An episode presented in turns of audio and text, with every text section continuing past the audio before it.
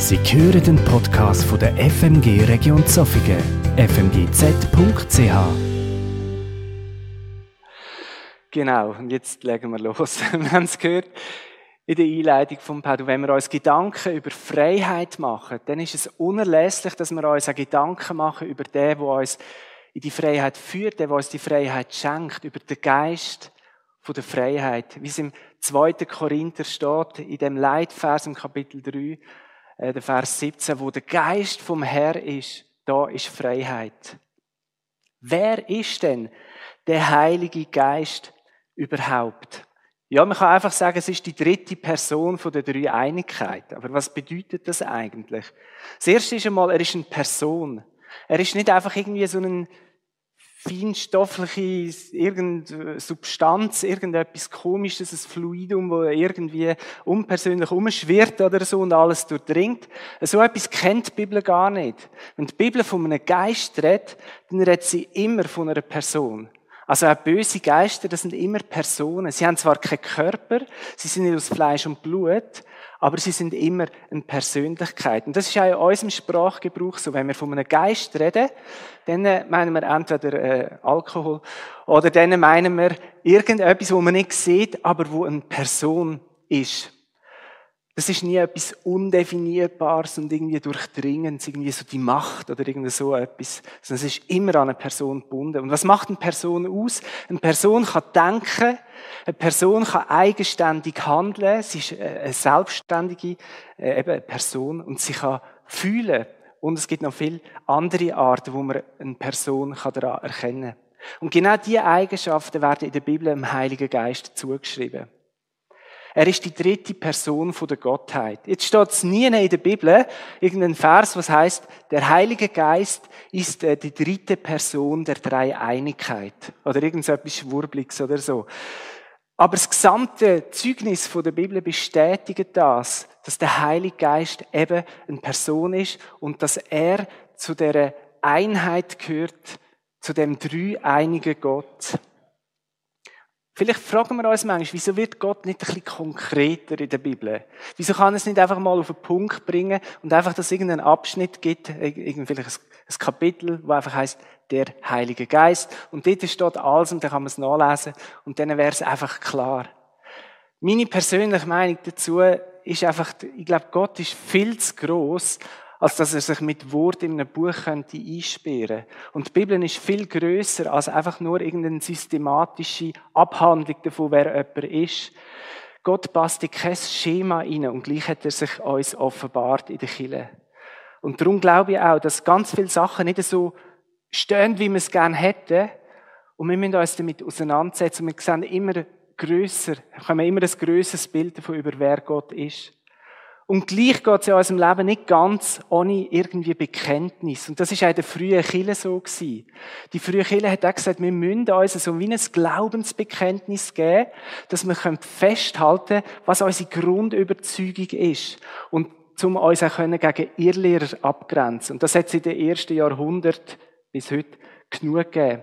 Und darum haben wir die Glaubensbekenntnis äh, miteinander entwickelt.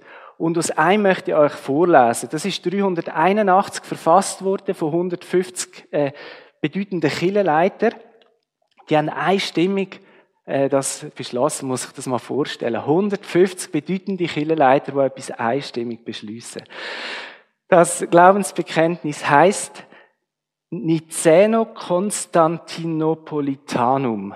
Also ich habe mir nicht Mühe gemacht, um das auswendig zu lernen, darum habe ich es jetzt abgelesen. Und dort heißt es über den Heiligen Geist, wir glauben an den Heiligen Geist, der Herr ist und der lebendig macht, der aus dem Vater hervorgeht, der mit dem Vater und dem Sohn angebetet und verherrlicht wird. Und da haben die 150 Kirchenführer wie festgemacht, wer die Gottheit und Personalität von dem Heiligen Geist nicht anerkennt, der gilt ab dem Zeitpunkt als jemand, der eine falsche Lehre vertritt. Einer, der eine andere Lehre vertritt, als wo Kille vertritt. Drei Einigkeit. Wie kann man sich das vorstellen?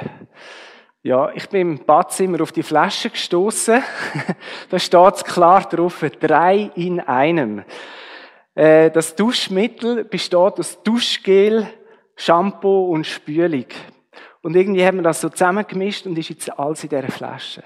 Ist es mit Gott so einfach? Ich finde es eigentlich ein cooles Bild und gleich eins, das überhaupt nicht zutrifft. Weil von wo weiß zum Beispiel das Duschmittel, ob ich es jetzt zum ersten Mal auftrage und also als Duschgel brauche, oder ob ich es jetzt für Haare brauche. Gut, das kommt bei mir, also ist bei beiden etwa gleich viel. Aber, okay.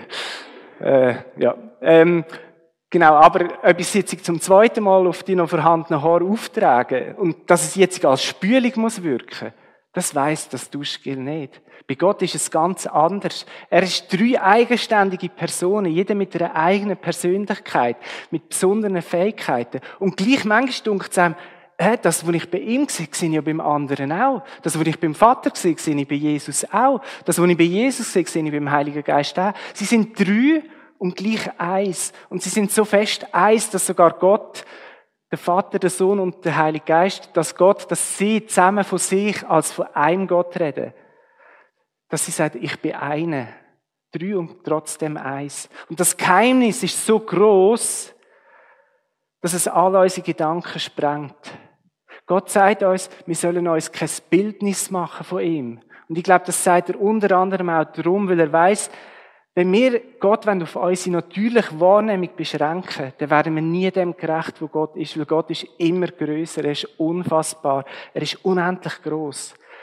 Der Mann mit wahrscheinlich der größten Offenbarung darüber, wer Gott ist in der Bibel, der Apostel Paulus, der sagt selber, hey, schau, all unsere Erkenntnis, und er meinte nicht nur seine, sondern er meinte alle Erkenntnis von allen Menschen zu allen Zeiten miteinander. Es ist immer nur Stückwerk. Und wir sehen jetzt immer nur, wie durch einen Spiegel, äh, einen, der ziemlich verzerrt ist, noch dazu, immer nur irgendeinen Blickwinkel. Wir sehen nie das ganze Bild. Gott ist einfach größer. Und darum gibt es auch irgendeinen Punkt in der Gottheit, in der Persönlichkeit vom Heiligen Geist, wo wir wie wir kapitulieren und sagen, du bist einfach größer. Ich kann sagen, drei in einem und gleich eine, aber ich verstehe es irgendwie nicht und gleich ist es so. Dann können wir ein bisschen entmutigt sein und sagen, ja, was können wir denn überhaupt über Gott sagen? Wieso lohnt es sich denn überhaupt, Gott kennenzulernen? Du, Gott hat den Mensch geschaffen mit der Sehnsucht, Gemeinschaft zu haben mit ihm. Er hat den Mensch geschaffen mit der Sehnsucht, dass er, der Mensch, ihn immer besser kennenlernt und immer mehr sieht, wer der Gott ist. Es ist der Wunsch von Gott, dass wir ihn kennenlernen. Und dass wir den Vater kennenlernen, dass wir den Sohn kennenlernen und dass wir den Heiligen Geist kennenlernen.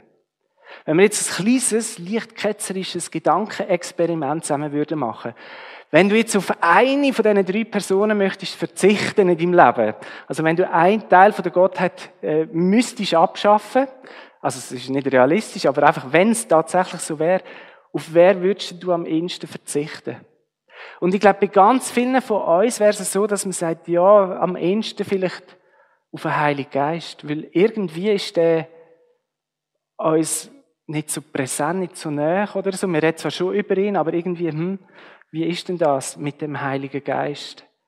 Und wir sagen das, obwohl wir wissen, dass er ja der Teil von Gott ist, wo uns am nächsten ist, wo in uns wohnt. Wir sagen das, obwohl Jesus selber vom Heiligen Geist schwärmt.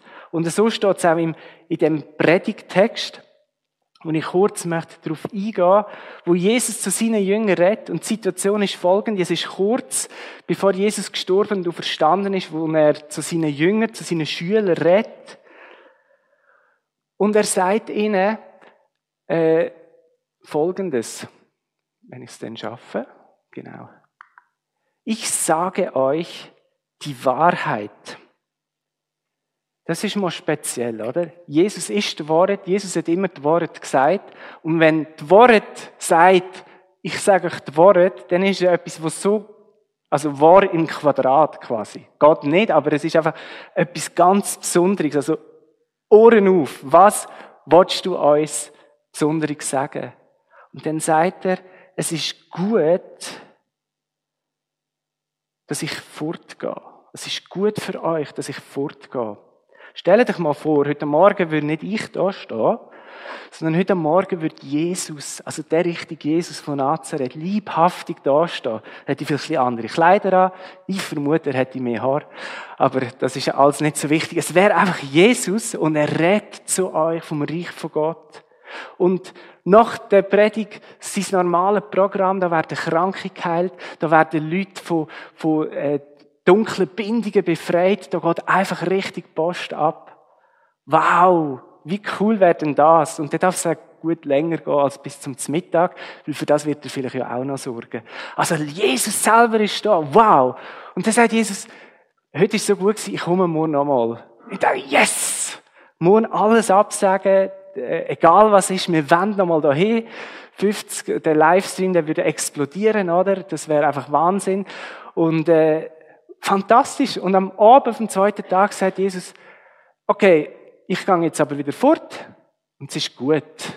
Und wir sagen, nein, Jesus, bitte bleib doch noch ein bisschen da. Also bleib, bleib immer da. Bitte, wir könnten dich auch anstellen. wir würden auch mehr spenden. Bleib bei uns. Bleib doch bei uns. Und er sagt, nein, es ist gut, dass ich fortgehe. Und das sagt er seinen Jüngern.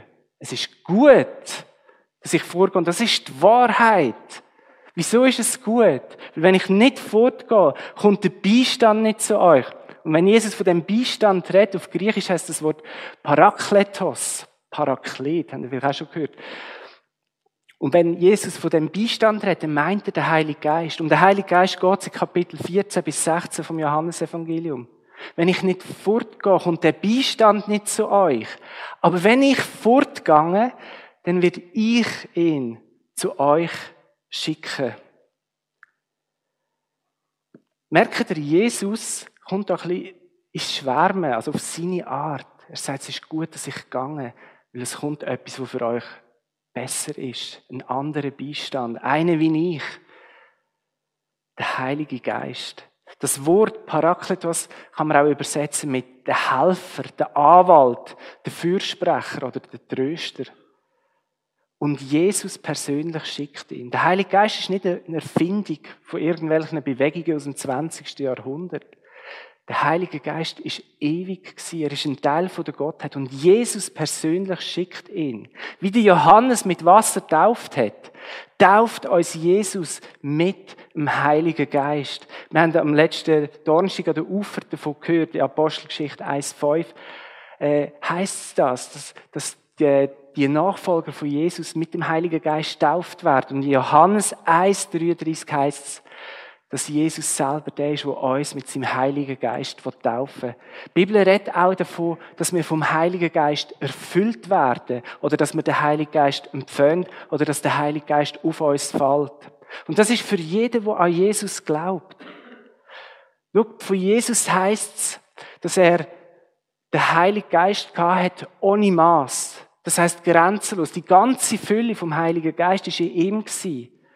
Wir sagen Jesus Christus. Christus, griechisch Christos, äh, nein, Christos, und äh, auf Hebräisch Messias. Das heißt der Gesalbte.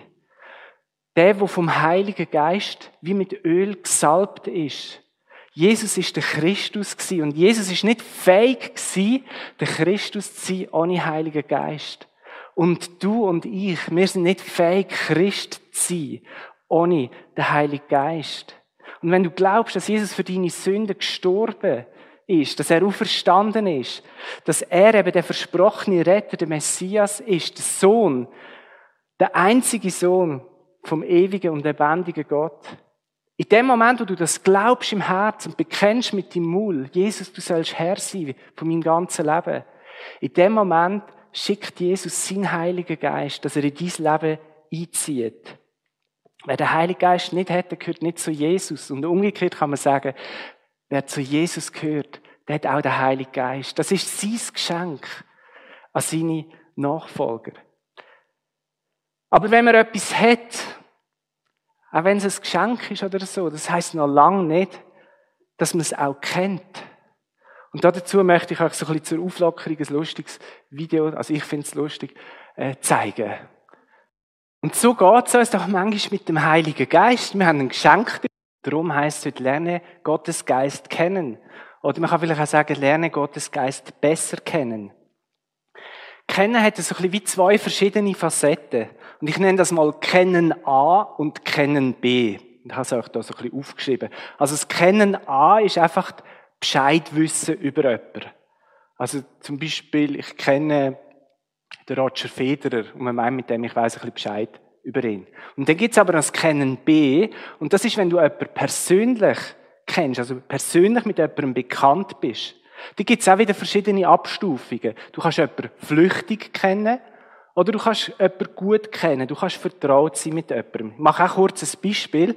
Ich kenne zum Beispiel die Popband ABBA gut. Ich bin mit meinen Töchtern im ABBA-Museum letztes Jahr, habe eine ABBA-Biografie von 600 Seiten gelesen. Äh, ich weiß sogar, in welchem Haus am Genfersee die unterdessen 75-jährige Sängerin Frida Lingstad wohnt. Also ich kenne ABBA recht gut.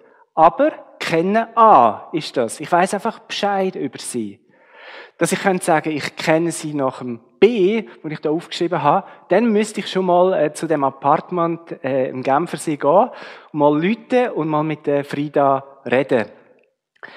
Und wenn ich, und das werde ich vielleicht mal flüchtig kennen, oder? Und das könnte ich von ihr sagen, sie würde mich vielleicht gerade wieder vergessen. Oder gut kennen würde ich sie erst, wenn ich Zeit mit ihr würde wenn wir uns mal zum Essen treffen, miteinander reden, äh, mal ein WhatsApp, nein, geht nicht mehr, wenn ich ihr mal ein Stream schicke. äh, genau. Äh, ja. Und es braucht einfach die Beziehung, dass ich kann sagen, ich kenne dich wirklich. Und was ich beobachte, ist, der Heilige Geist, der wohnt zwar in mir, aber ich widme ihm kaum Zeit. Ich kenne ihn nur flüchtig. Und oft weiß ich nicht einmal so genau Bescheid über ihn. Ich würde ihn wahrscheinlich besser kennen, wenn ich besser Bescheid wüsste über ihn. Wenn ich wüsste, was er macht, was er tut. Jetzt nochmal ein Bild. Stell dir mal vor, du hättest ein Haus mit einem kleinen Zimmer, wo du untervermieten Und es kommt jetzt jemand, der das Zimmer mietet. Und der, der kommt, das ist ein krasser Computerexperte. Der kommt mit Windows, Apple und Linux gleichermaßen draus und mit anderen Sachen auch. Der kennt sich so brutal gut aus, ein richtiger Nerd. Du weißt zwar nicht, was ein Nerd ist, aber einfach, er ist es. Und äh, einfach ganz krass. Und ähm, das Problem ist, du weißt das gar nicht von ihm. Du hast keine Ahnung, was das für ein Typ ist, der da äh, zu untermiet ist. Du weißt einfach, dass er pünktlich seine Rechnung zahlt. Und das ist eigentlich schon mal schön und gut. Du selber hast aber riesen Probleme mit deinem Computer. Oben für oben hockst du dran, du zerbrichst den Kopf. Was ist nur los mit dieser Kiste? Wieso funktioniert sie nicht? Was ist mit all meinen Daten? Ist da irgendein Virus drauf? Äh, wir haben schon genug Viren und so. Und ja, einfach, das ist wirklich ein riesen Problem. Du verzweifelst fast und dann kommt eines Abends dein Untermieter und sagt, oh, Computerproblem, kann ich helfen? Du denkst, ich habe doch schon genug Probleme, jetzt kommt der Typ auch noch und wird irgendwie noch besser wissen, ist mir da irgendwie so helfen. Dann sagst du, ah, nein, danke, es geht gut. Danke, schönen Abend noch, ade. Genau. Und du denkst innerlich, was mischt sich der Typ in meine Privatsphäre ein? Das ist mein Computer, das sind meine persönlichen Daten. Ich habe echt schon genug Probleme und jetzt will der einfach sich noch reinmischen. Das Problem ist, du weißt nicht, wer der Untermieter ist. Du kennst ihn nicht. Du weißt nicht Bescheid über ihn. Weil wenn du Bescheid wüsstest und wüsstest, der ist der Computerexperte, der kann dir helfen, dann wärst du vielleicht schon ein bisschen offener für seine Ratschläge. Und wenn du ihn persönlich würdest kennen, wenn du nicht einfach nur seinen Namen siehst und weißt, er zahlt Rechnungen, sondern auch mal mit ihm geredet hättest, wenn sich so etwas wie eine Vertrautheit entwickelt hätte, dann wüsstest du auch, ich kann ihm auch meine privaten Daten, meinen Computer anvertrauen. Er ist bei ihm in guten Händen. Wir wollen in dem nächsten Teil der Predigt uns einfach über die zwei Arten von Kennen Gedanken machen. Das erste Bescheid wissen über etwas, das zweite persönlich kennen. Das erste, ich sage einfach, ich könnte jetzt tausend Vorträge über den Heiligen Geist halten und es würde ihm noch nicht gerecht werden, weil er ist so unfassbar, so unbegreiflich wie der Wind. Jesus sagt das selber, er ist wie der Wind, du kannst ihn nicht greifen, du siehst zwar, dass er wirkt, aber er ist einfach viel größer, viel mächtiger, viel unfassbarer. Und gleich schauen wir uns jetzt so im Eilzug an, Wieso, dass Jesus gesagt hat, es ist gut, dass ich fortgehe, weil dann kommt er zu euch. Wer ist denn er? Was tut der Heilige Geist? Was zeichnet ihn aus? Der Heilige Geist befähigt. Es heißt, wenn der Heilige Geist auf euch kommt, werdet ihr Kraft empfangen. Er gibt uns Kraft zu einem starken, einladenden Zeugnis von unserem Glauben. Er befähigt uns zu Zeichen und Wunder, zu Sachen, die einfach übernatürlich sind, wo man einfach nur staunen kann. Er befähigt uns zu Krankenheilung. Dass wenn wir Kranken die Hände auflegen, wenn wir das wieder dürfen, äh, dass sie gesund werden oder dass es besser mit ihnen wird. Er befähigt uns zum Dienst durch besondere Gaben. Der Paulus äh, redet vom 1. Korinther 12 bis 14 ganz ausführlich. Das sind so wie übernatürliche Gaben, wo wir können brauchen, um einander ermutigen, um einander zu erbauen, um einander zu trösten. Der Heilige Geist befähigt uns zu effektivem Gebet. Wir sind manchmal so schwach und haben keine Ahnung, was wir sollen was wir sollen beten. Und dann kommt der Heilige Geist und das heißt, er verwendet sich dann für uns, so wie es Gott entspricht. Also er gibt uns die richtigen Worte oder manchmal sogar durch unaussprechliche Seufzer oder durch irgendeine Gebetssprache, dass wir effektiv beten können. Der Heilige Geist befähigt uns auch zu machtvoller Opposition gegen das Reich der Finsternis. Es gibt einen Kampf auf der Welt. Von Gut gegen Bös, von Gott gegen Teufel, vom Reich von Gott gegen das Reich der Finsternis. Und der Kampf tobt überall. Und wenn er in deinem Leben nicht tobt, dann machst du irgendetwas falsch.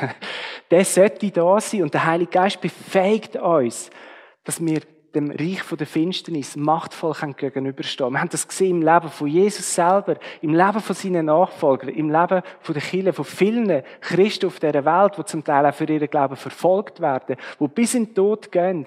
Aber der Heilige Geist gibt ihnen Kraft, den Weg zu gehen. Und in all dem Innen hat das Reich von der Finsternis nie geschafft, die Kirche zu überwinden.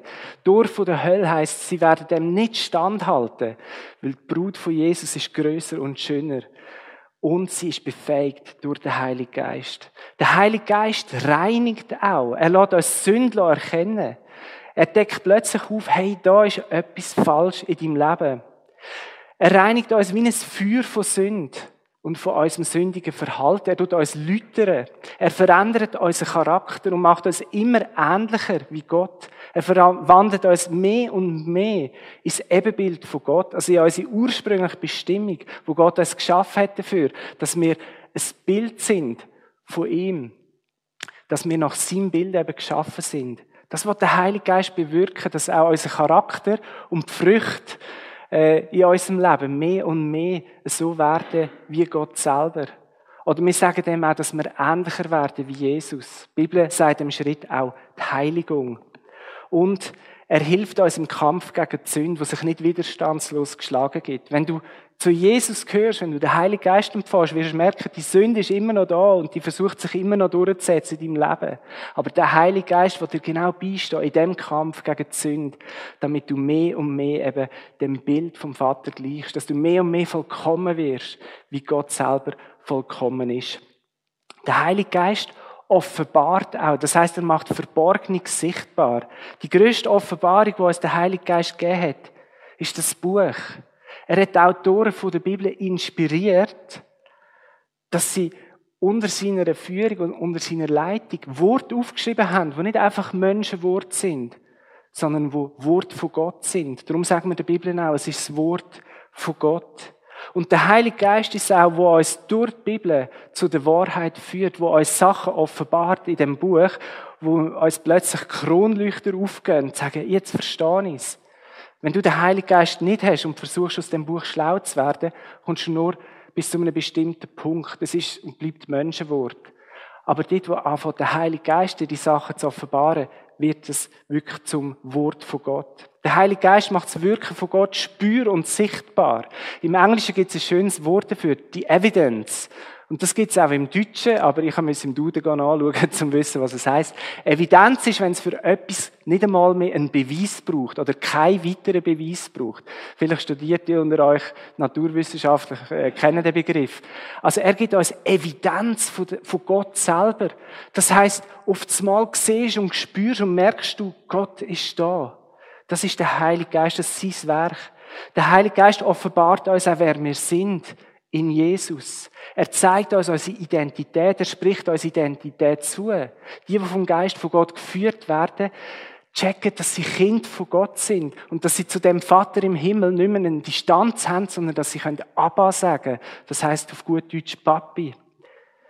Der Heilige Geist gibt uns Einsicht in die tiefsten Wünsche von Gott, auch in unserem Alltag, was Gott von uns möchte, wo er uns möchte durchführen, vor was er uns möchte verschonen. Er gibt uns alltägliche Weisung in jedem Lebensbereich. Und der Heilige Geist enthüllt uns Sachen, die wir gar nicht wissen können. Die Bibel nennt das auch prophetische Wort, Prophetie oder Träume und so weiter. Der Heilige Geist vereint auch. Er macht eins. Ein wesentliches Merkmal vom Heiligen Geist ist Gemeinschaft. Der Paulus sagt im 2. Korinther 13, 13, Gemeinschaft vom Heiligen Geist soll mit euch sein. Das heißt, Gemeinschaft ist etwas, was der Heilige Geist auszeichnet. Er möchte Gemeinschaft haben mit uns. Er möchte Gemeinschaft mit dem Vater und dem Sohn ermöglichen. Und er möchte Gemeinschaft in der Kirche von uns Brüdern und Schwestern im Glauben ermöglichen. Da spielen Status, Geschlecht, Herkunft und auch Alter keine Rolle mehr. Weil Gott sagt, ich will meinen Geist ausgüssen über alles Fleisch, also über jeden Menschen. Es spielt keine Rolle, von wo du kommst. Wie dein Hintergrund ist, wie deine Geschichte ist. Wie du aussiehst, wie schwer du bist und wie viel Haar du hast. Gott güsst seinen Geist über alles Fleisch aus. Und durch die Taufe im Geist so heißt es im 1. Korinther 12, 13. Durch die Taufe werden wir alle Glieder an einem Lieb. Gehören wir alle zusammen zu dem einen Körper, wo die Gemeinde ist, wo Killen ist. Wenn dir das vielleicht ein bisschen komisch vorkommt, ich habe äh, darüber geredet, ich glaube im November letztes Jahr war, was ist Kille? Was ist das Geheimnis der Gemeinde? Und er führt uns zu der Einheit. Und es ist die Einheit vom Geist oder die Einheit vom Glauben. Es ist nicht die Einheit von der Lehrmeinung. Es geht im Christentum nicht darum, dass wir eine Einheit haben, wenn wir alle der gleichen Meinung sind. Gute Nacht. Das wird nie der Fall sein, außer eben bei dem Glaubensbekenntnis. Aber es geht nicht um die gleiche Lehrmeinung. Wir werden nie die gleiche Lehrmeinung haben. Eigentlich ist es sogar so, dass kein Mensch die gleiche Lehrmeinung hat wie der andere. Weil jeder sieht Gott wieder aus einer anderen Perspektive. Und jedem offenbart sich Gott wieder einzigartig, weil er so unfassbar ist. Aber die Einheit kommt nicht aus unserer Meinung oder aus unserer Lehre, sondern die Einheit kommt aus dem Geist. Weil die, die vom Geist von Gott getrieben sind, das sind die, die den gleichen Vater haben und auf den gleichen Vater schauen und ihn anbeten Das ist jetzt nur ein bisschen im Schnellzugstempo. Wer mehr möchte wissen, dem empfehle ich das Buch von Herzen, lesen drin, forschen drin, dass er Bescheid wisst über den Heiligen Geist.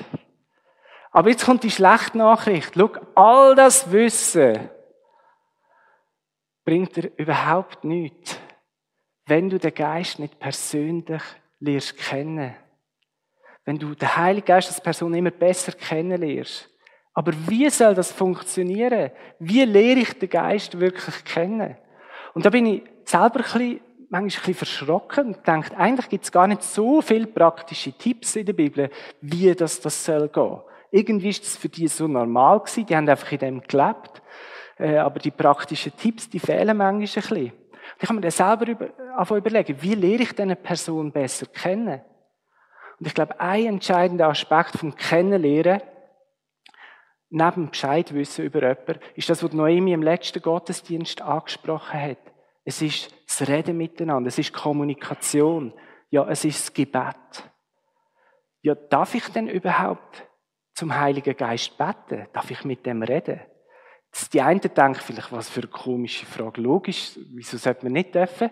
Andere sind vielleicht aufgewachsen mit so einer Lehrmeinung halt, wo sagt, du darfst nicht zum Heiligen Geist reden, weil in der Bibel steht nie, dass ein Mensch sich direkt an den Heiligen Geist gewandt hat. Stimmt nicht ganz. Hesekiel 37 ist die Ausnahme. Aber gleich, es stimmt. Es steht nicht, dass jemand zum Heiligen Geist betet hat. Das findest du nicht. Ich habe mir überlegt, wieso ist das so? Und es gibt ganz viele Sachen, die sind eigentlich wie selbstverständlich und die stehen nicht extra nochmal in der Bibel. Die werden nicht nochmal erwähnt.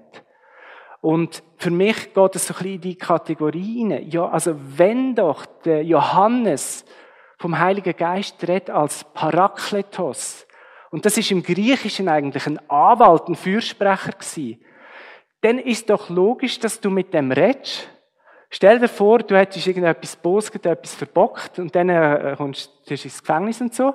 Und dann am Tag der Gerichtsverhandlung siehst du deinen Anwalt das erste Mal. Und du, und du hast noch nie mit dem Kontakt gehabt, du hast noch nie mit ihm geredet und er nicht mit dir. Und du denkst, wie will er mich vertreten? Ist doch logisch. Mit einem Fürsprecher musst du Kontakt haben. Mit einem Fürsprecher musst du im persönlichen Gespräch sein, dass er deine Sache vor Gericht bringen kann. Das ist das Wort, das Johannes, also wo eigentlich Jesus braucht für den Heiligen Geist. Wenn der Paulus sagt, Gemeinschaft ist so das, das Charakteristikum vom Heiligen Geist. Gemeinschaft. Wie willst du mit jemandem Gemeinschaft haben, wenn du nicht mit ihm redest? Und wenn er nicht mit dir redet? Es ist doch ganz klar, oder? Der Paulus sagt im 1. Korinther 6, unser Körper ist ein Tempel vom Heiligen Geist. Tempel, nehmen wir an, Tempel vom Zeus. Ja, zu wem hat man denn betet im Tempel vom Zeus? Zum Zeus. In wer beten wir im Tempel von der Artemis? Zu der Artemis. Ja, mit wem redet man denn im Tempel vom Heiligen Geist? Ist doch klar, zum Heiligen Geist. Und im Glaubensbekenntnis heißt es ja auch, äh, wir glauben an den Heiligen Geist, wo mit dem Vater und dem Sohn arbeitet wird. Das ist so normal. Gleich haben sie es da nochmal aufgeschrieben, dass wir auch zum Heiligen Geist reden. Klar, Jesus lehrt uns, dass, wir, dass unsere Gebete sich vor allem zum Vater im Himmel richten. So hat er es auch gemacht. Und so ist es auch richtig. Aber das heißt noch lange nicht, dass wir nicht auch direkt mit dem Heiligen Geist dürfen und sollen reden. Und Christen in allen Jahrhunderten haben das immer wieder gemacht. Und zwar nicht einfach nur Charismaten oder so, sondern auch mehr. Ich habe extra unser Liederbuch genommen und aufgeschlagen unter ähm, Pfingsten. Äh, es hat zwar nicht so viele Lieder dort, aber es hat gleich neun Lieder gehabt. Und in sieben von diesen neun Liedern wird der Heilige Geist direkt angesprochen. Sieben von diesen neun Liedern sind Lieder, wo der Heilige Geist direkt angesprochen wird. Und Lieder sind nichts anderes als gesungene Gebet. Also es ist etwas ganz Normales, dass mit dem Heiligen Geist redet. Und darum möchte ich dich heute ermutigen, wenn du den Heiligen Geist besser kennenlernen willst, dann fang an, mit ihm zu reden. Wenn wir reden, heißt das leider noch lange nicht, dass wir auch zulassen. Das ist der nächste Punkt. Ich möchte uns herausfordern, dass wir uns auch Zeit nehmen, auf die Stimme vom Heiligen Geist zu hören. Er redet zu jedem Mensch wieder einzigartig und besonders. Und es ist so etwas, was du nicht beschreiben kannst, etwas zu tiefst im Inneren. Aber du kannst lernen, die Stimme wahrzunehmen. Du kannst lernen, auf die Stimme zu hören. Du kannst das Lehren in dem, dass du dir einfach auch Zeit nimmst, dass du dir Stille nimmst, dass du sagst, ich will meine ganze Aufmerksamkeit jetzt einfach dem Heiligen Geist widmen. Äh, das braucht manchmal auch ein bisschen Disziplin in unserem überfüllten Alltag, dass man sagt, ich will mir in der Stille bewusst die Zeit nehmen. Heiliger Geist, red du zu mir. Ich möchte mein Herz aufmachen für deine Stimme. Und je länger du mit ihm unterwegs bist, desto besser kennst du ihn und desto besser erkennst du seine Stimme, sogar in unserem lauten Alltag. Keine Predigt von der Welt und kein Kille auf der Welt kann es dir abnehmen, dass du dich persönlich auf den Weg machst und den Geist von Gott immer besser kennenlernst. Und das ist meine Ermutigung heute. Lehr den Geist kennen. Red mit ihm. Fang an, in dieser Partnerschaft mit dem Heiligen Geist zu leben. Und dann werden erstaunliche Sachen passieren. Dein Leben wird nicht mehr das Gleiche sein. Das ist das Zeugnis von so vielen Millionen Christen auf dieser Welt, wo in dieser Partnerschaft mit dem Heiligen Geist leben. Und so zum Abschluss ähm, möchte ich euch da ein Beispiel vorlesen, ein Beispiel, das ganz aktuell ist. Das ist vom letzten Sonntag auf den letzten Montag passiert. Und zwar handelt es sich da um Studienfreund von mir, äh, ein Ehepaar, wo ein christliches Werk führt. Und das Ehepaar, oder besser gesagt die Frau, hat äh, am Montag eine E-Mail bekommen von einem Bekannten, wo sie eigentlich nur sehr sporadisch kennt. Also die haben sehr selten bis nie miteinander zu tun. Und der Bekannte hat der Frau also geschrieben, ich habe letzte Nacht von dir geträumt, dass ihr privat momentan finanziell unten durch müsst und dringend 900 Franken benötigt, wenn ich es richtig interpretiert habe. Also wir erinnern uns, der Heilige Geist möchte durch Träume zu uns reden. Joel 2, Apostelgeschichte 2, äh, Joel 3, Apostelgeschichte 2, so verheißt es Gott. Falls das tatsächlich stimmt, oder auch wenn es weniger als 900 Franken ist, lass es mich bitte wissen, inklusive Kontodaten. Genau. Und das ist dann ihre Antwort gewesen. Das ist also schon ein sehr zutreffender Traum. Ich bin ein bisschen sprachlos. Da muss ich dir etwas ausführlicher schreiben. Mein Mann und ich sind ja beide Teilzeit angestellt, wobei mein Mann trotzdem praktisch 100 Prozent arbeitet. Es ist viel zu viel los. Wir bewegen seit einigen Wochen sehr konkret die Frage, ob wir fragen sollen, dass mein Mann sich mit mehr Prozenten anstellen lässt, da unsere Lebenshaltungskosten mit den größer werdenden Kindern immer weiter steigen. Die beiden Großen sind jetzt beide am Gimmi. Seit einigen Monaten fast ein Jahr jetzt, bekommen wir immer wieder Geld geschenkt, zum Teil anonym im Briefkasten, und es war im Durchschnitt der Betrag, den wir zusätzlich als Familie zum Leben brauchen. Das ist uns seit dem Studium nicht mehr passiert. Daher hat es uns nachdenklich gemacht und wir sind auch ziemlich begeistert über das Versorgungswunder. Aber die Frage ist dann gekommen, sollen wir uns mehr anstellen lassen? Ist diese regelmäßige übernatürliche Lohnerhöhung ein Zeichen dafür?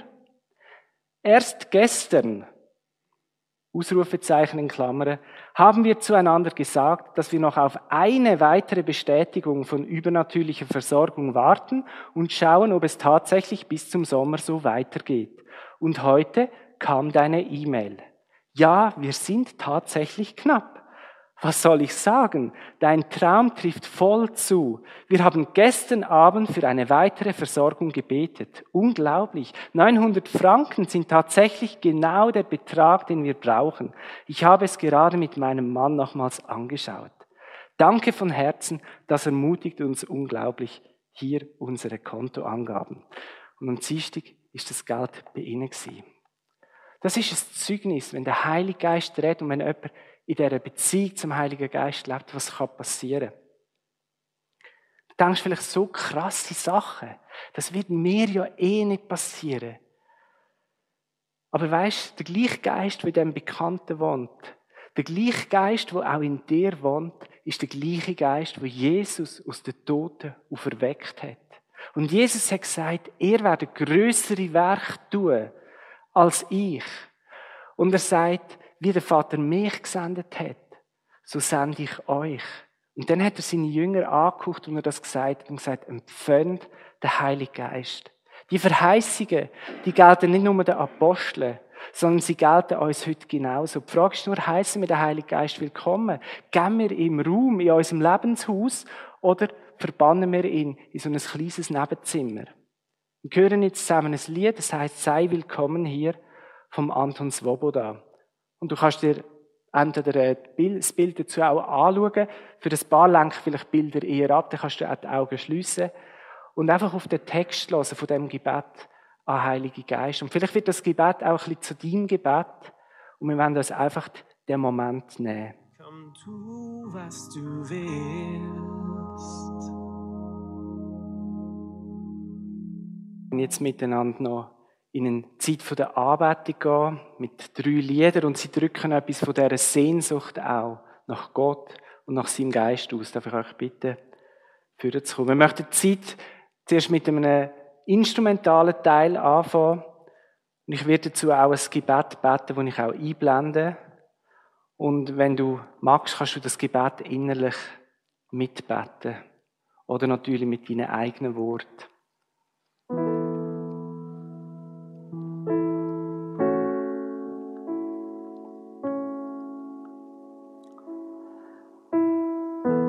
Heiliger Geist, es tut mir leid, wo ich dir nur ein kleines Zimmer in meinem Lebenshaus überlassen habe. Ich will lernen, alles mit dir zu teilen, weil du ja auch alles mit mir teilen willst. Ich will dich besser kennenlernen. Führ du mich aus dem Gefängnis von meiner eigenen Beschränktheit in deine Freiheit.